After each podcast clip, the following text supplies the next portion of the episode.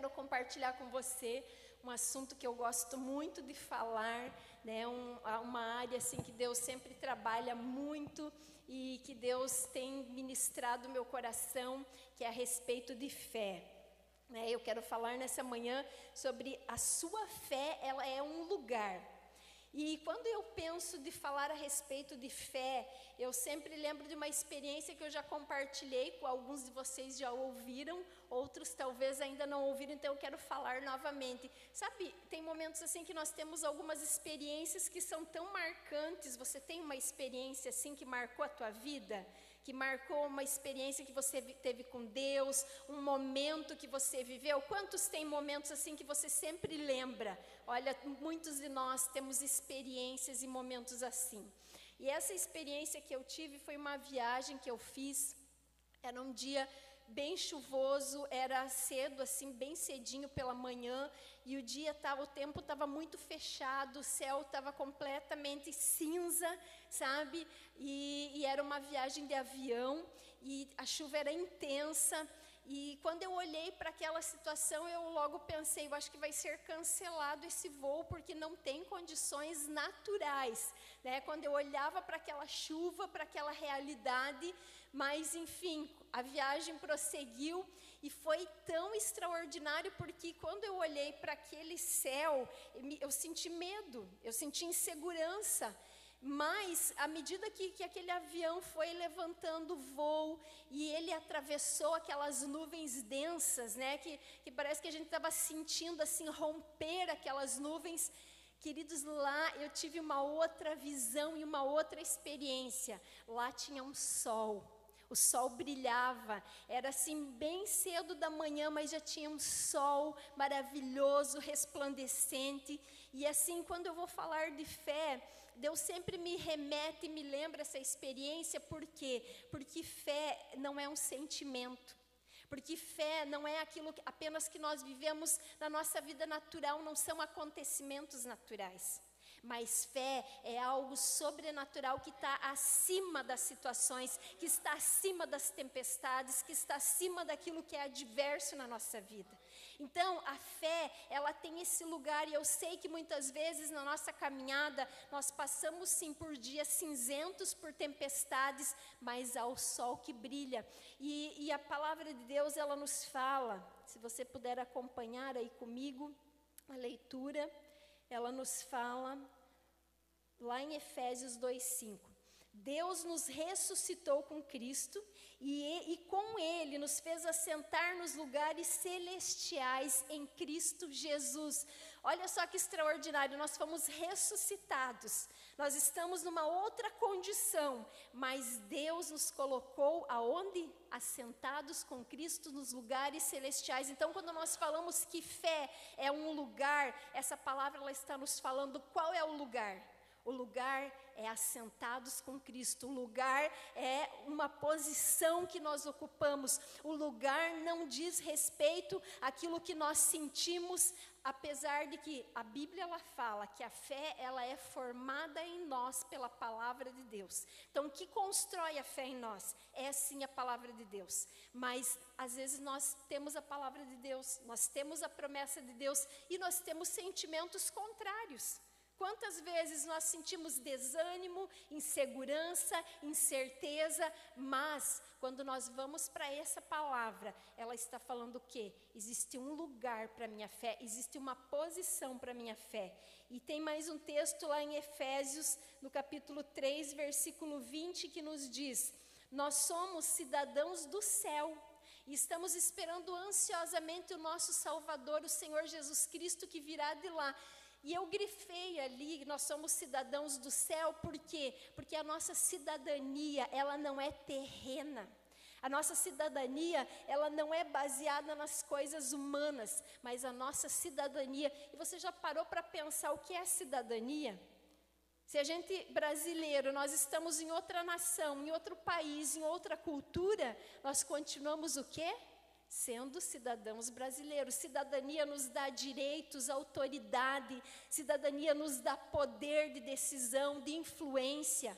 Então, ser um cidadão do céu aqui nessa terra, querido, está falando da autoridade que nós temos para exercer, autoridade diante da nossa vida, autoridade diante das circunstâncias, autoridade diante dos desafios, na nossa caminhada com Deus, nós temos uma autoridade que é depositada, que Deus nos deu, que Ele confiou a nós, e nós podemos fazer uso dessa autoridade. Amém, aleluia, glória a Deus. O Senhor é bom, queridos.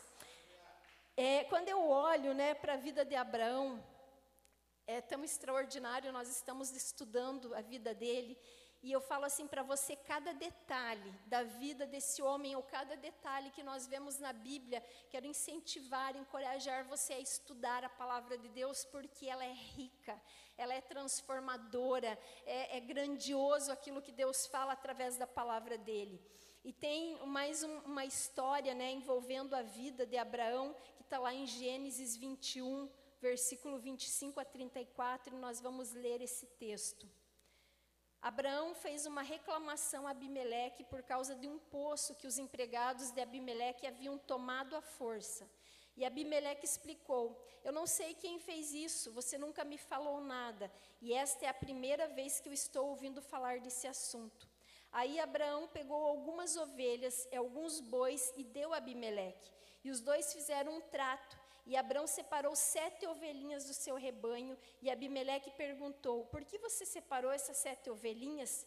Elas são um presente para você. E ao receber essas sete ovelhinhas, você estará concordando que fui eu quem cavou este poço, lhe respondeu Abraão. Por isso, aquele lugar ficou sendo chamado de Berseba, pois ali os dois fizeram um juramento. Depois de fazerem esse trato em Berseba, Abimeleque e Ficol, comandante do seu exército, voltaram para a Filisteia. E Abraão plantou uma tamargueira em Berseba e ali adorou o Senhor, o Deus eterno. E Abraão ficou morando muito tempo nesse lugar. Queridos, essa história extraordinária está falando de quando Abraão ele morava no território de Abimeleque. Ele morava no território de um senhor dessa terra. E, ele e Abimeleque, nessa ocasião, chegou com o comandante do seu exército, né, com a pessoa mais influente, digamos assim, que seria o seu primeiro-ministro. Pessoa de maior autoridade, chega o rei e o seu primeiro-ministro ali, e eles vão conversar com Abraão. E sabe qual era a conversa que eles tinham? Se você for ler alguns versículos antes, eles vieram ali encontrar Abraão reconhecendo o que Deus estava fazendo na vida de Abraão. Eles chegam ali falando: Olha, Abraão, nós reconhecemos o quanto você tem crescido, quanto Deus está contigo, quanto você tem sido abençoado. Por quê? Porque Abraão enriqueceu nesse lugar. Ele cresceu, ele se desenvolveu nesse lugar. E Abimeleque, né, entendendo, ele falou: melhor de repente eu ter uma aliança com Abraão do que ele crescer e se tornar maior do que eu. Então, ele foi lá, usou de uma estratégia de sabedoria e foi ali conversar. E nessa conversa, Abraão aproveitou e falou: Olha, tem um episódio, um acontecimento aqui. Um dos teus servos tomou o meu poço. E, e, aí ali Abimeleque fala, mas não sei da situação, não sei do que se passa, mas eu vou te dar, esse poço é teu.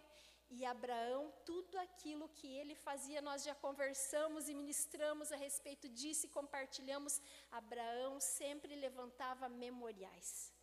Abraão, ele não deixava passar nada, queridos, por quê? Porque era muito importante aquilo que Deus estava fazendo, cada detalhe que acontecia, ele não deixava passar despercebido, ele não deixava cair no, no esquecimento, então ele levantou ali um memorial, e ele também fez algo para Abimeleque, ele deu ovelhas dizendo: Isso aqui é um sinal, isso aqui o que você está fazendo por mim, eu também estou fazendo algo por você.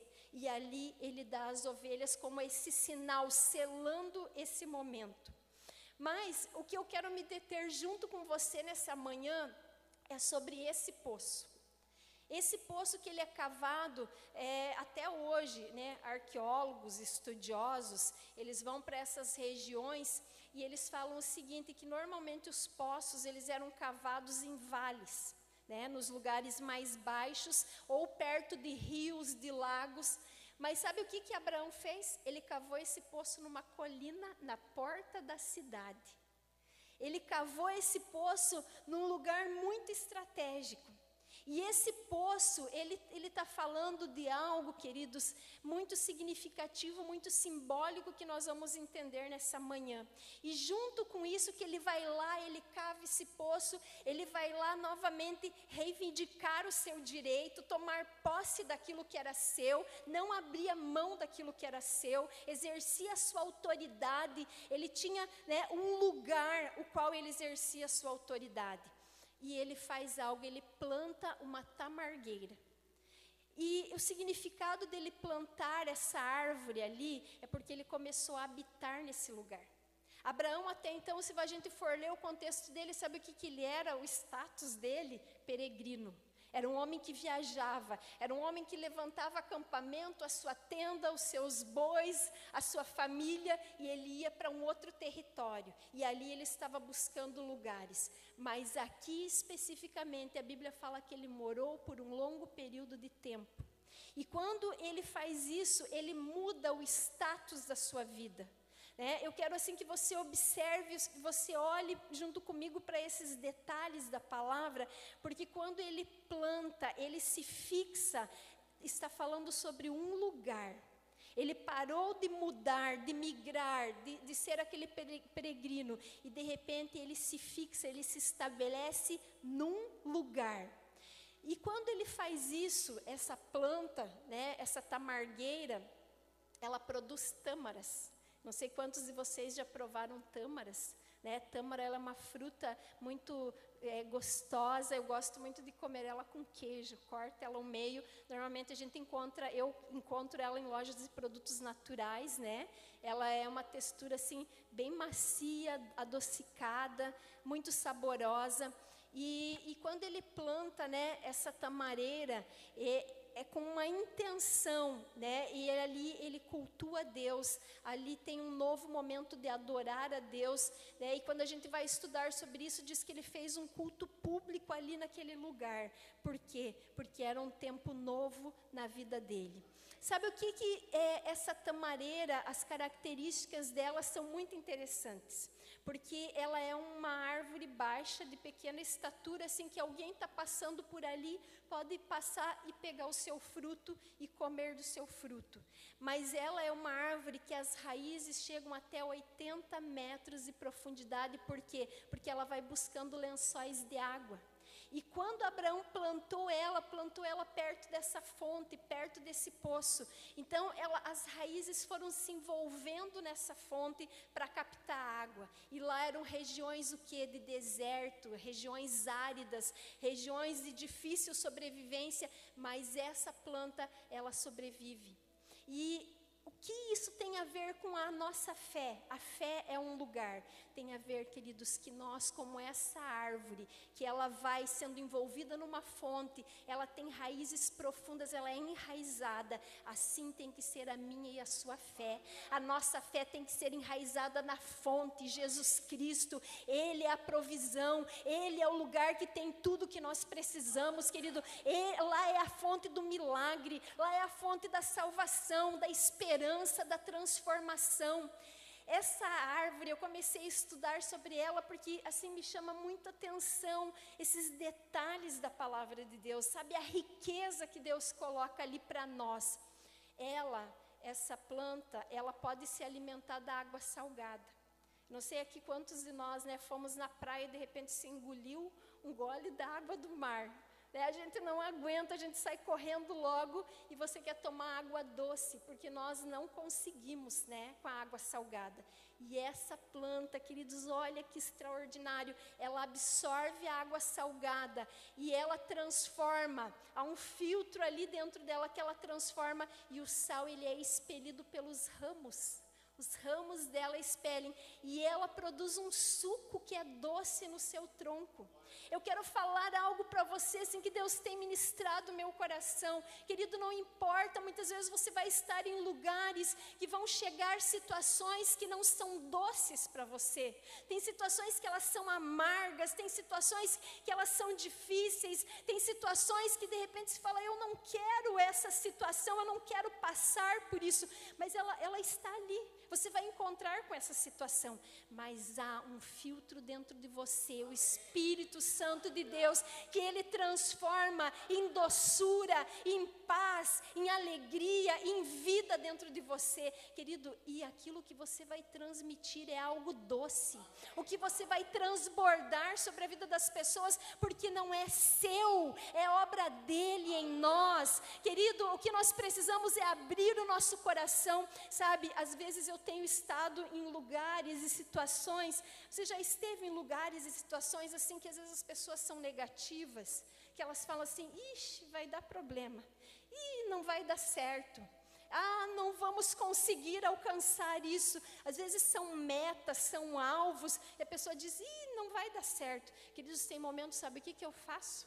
Tem momentos assim que eu não, não posso falar aquilo que eu gostaria, né? Com a intensidade que eu gostaria. Às vezes eu pego e vou num banheiro e vou orar. Falou, aqui não. Aqui tem o sangue de Jesus. Aqui é os anjos do Senhor ministrando. Eu não aceito essa situação, essa atmosfera espiritual, queridos, e há uma transformação. Eu quero dar essa dica para você. De repente, você está no seu trabalho, você está, está com uma situação na sua família, você está num ambiente, querido, ore, clame pelo Senhor, porque a obra dele, ele é a fonte, ele é o alimento, ele é a provisão. Essa tamargueira, dentre as características dela, ela gera o fruto, o fruto que alimenta. E sabe, a gente tem falado muito sobre acessibilidade. Jesus é acessível. Aquilo que o Juninho falou nessa manhã, ele troca os nossos fardos. Jesus tem leveza para nós, sabe? Jesus tira os nossos pesos, os nossos medos. E Jesus é acessível. Quando as pessoas podem passar por uma tamareira, colher o seu fruto e comer do seu fruto, serem alimentados, é isso que Jesus é para nós. É isso, queridos, que nós precisamos ser como filhos dele, acessíveis, transmitir o amor, a salvação, porque é isso que ele é em nós. E tudo aquilo que de graça nós recebemos, de graça nós podemos transmitir. Então, é, a gente ser acessível e ter uma palavra que alimente pessoas. Sabe, muitas vezes nós vamos sim passar por desertos, mas o deserto, ele tem um propósito. Ele tem um propósito de transformar as nossas vidas. A tamareira, ela pode até ser queimada, mas sabe, ela tem um poder de restauração que no, logo, logo começam a brotar é, brotos, nascer brotos verdes. Logo, logo ela começa a brotar. É isso que Deus faz em nós. Às vezes nós passamos por situações que nos ferem, decepcionam, mas quando nós entendemos que a nossa fé, ela tem um lugar, quando nós entendemos a nossa posição, quando nós ocupamos e exercemos esse lugar, queridos, não tem adversidades que vão nos impedir de crescer, de romper, de viver o que Deus sonhou para nós, porque a gente vai florescer, porque a gente vai brotar, porque algo novo virá e o deserto. E as situações desafiadoras, elas são tão interessantes quanto elas nos ensinam e nós crescemos com elas. Eu tenho visto uma característica muito legal, assim, de várias pessoas aqui na nossa igreja, muitos empreendedores. Que coisa mais fantástica. Até queria fazer né, um, um levantamento. Quantos aqui empreendem? Quantos são profissionais liberais, empreendedores? Temos tem pessoas que vários são muitos muitos empreendedores. Queridos e, e, é tão interessante que é uma área assim de criatividade de desenvolvimento mas é uma área desafiadora. É uma área que, que precisa ser construída né? É uma área assim que tem dias de alegria e dias de lágrimas Sabe, queridos, mas é tão interessante a gente poder ver o quanto pessoas têm aprendido, quanto pessoas têm crescido, têm avançado, quantos sonhos, quantos potenciais nas, têm nascido nesses dias. Talvez mesmo em meio a uma crise, uma dificuldade que você viveu, você começou a empreender, nasceu algo aí, ou tem nascido, ou você tem gerado, né? A gente tem conversado com pessoas que têm gerado algo, né? Que têm sonhado, têm projetado algo, queridos, porque porque é isso que Deus faz em nós, essa capacidade de brotar, de crescer, de avançar, de desenvolver, e é isso que nós somos nele, ele é a fonte. Então, quando nós estamos nesse lugar enraizados, nada pode nos impedir, nada pode impedir você. Há uma promessa sobre a sua vida e você existe para cumprir essa promessa. É tão interessante é, quando a palavra de Deus também nos fala sobre a tamareira, né, a capacidade que ela tem de ser uma cobertura. Por quê? Porque o deserto ele é um lugar de sol ardente, de, de, muito calor. Então ali ela produz uma sombra, uma proteção, uma cobertura. Queridos, e no reino de Deus, nós quanto nós precisamos sim dessa cobertura, dessa proteção dele, mas o quanto também as nossas vidas podem ser um lugar de refrigério, um lugar de descanso, um lugar onde pessoas através do nosso testemunho, daquilo que nós temos vivido, pessoas vão experimentar de refrigério para suas almas. Pessoas vão experimentar de descanso. Essa capacidade, muitas vezes, daquilo que nós temos recebido de Deus, a gente poder transmitir a outros, sabe? É, derramar aquilo que você tem tido de experiências. Então, isso é extraordinário, como Deus age e aquilo que Ele faz em nós. Eu quero ler um versículo com você. Nós queremos orar juntos nesta manhã. E eu quero ler um versículo que está lá em Josué 23, 14. E esse versículo ele não está aqui no telão. Ah, deu para colocar, obrigada, Júlia. Agora eu estou prestes a ir pelo caminho de toda a terra, vocês sabem, lá no fundo do coração e da alma, que nenhuma das boas promessas que o Senhor, o seu Deus, fez deixou de cumprir-se. Todas cumpriram e nenhuma delas falhou. Josué, ele foi alguém que ele foi colocado em lugares, né, aonde ele experimentou essa verdade, que a fé dele era um lugar, a fé dele era uma posição que ele precisava ocupar. E quando nós olhamos para toda a Bíblia, nós vemos assim Deus mudando pessoas de lugares. Josué foi a pessoa, foi o homem, né, o líder, o comandante de um exército, que ele foi conquistar terras que Deus mudou ele, foi conquistar territórios. Deus mudou esse homem, Deus levou ele a passar por transições. Mas nisso que ele foi, a gente vê assim toda a trajetória dele, né? Ele sempre dependendo de Deus, ele entendendo que a fé dele era um lugar que ele ocupava. E aqui ele fala isso, né? O Senhor fez promessas e Deus não Deus cumpre cada uma delas, nenhuma delas falhou. E essa verdade para nós quando nós entendemos a minha fé, ela é um lugar. A minha fé, ela não é um sentimento, e a minha fé quando ela é um lugar, eu vou exercer. Eu não vou ser, ser temeroso, eu não vou ser intimidado, mas eu vou ser ousado, eu vou ser corajoso. E tem mais um texto que está lá em Hebreus, capítulo 10, versículo 23 nos diz assim: apeguemos-nos firmemente, sem vacilar, à esperança que professamos, porque Deus é fiel para cumprir a sua promessa. Então, existe uma fé que nós professamos, que nós confessamos, existe uma fé que nós cremos de todo o nosso coração, e é essa fé, queridos, que nós vamos nos apegar sem vacilar, mesmo quando vem os dias que são desafiadores nós vamos ocupar esse lugar e quando nós ocupamos esse lugar, Deus, ele é responsável. Ele é, é, ele assume a parte dele em cumprir a promessa. Nós não precisamos temer porque ele não falha.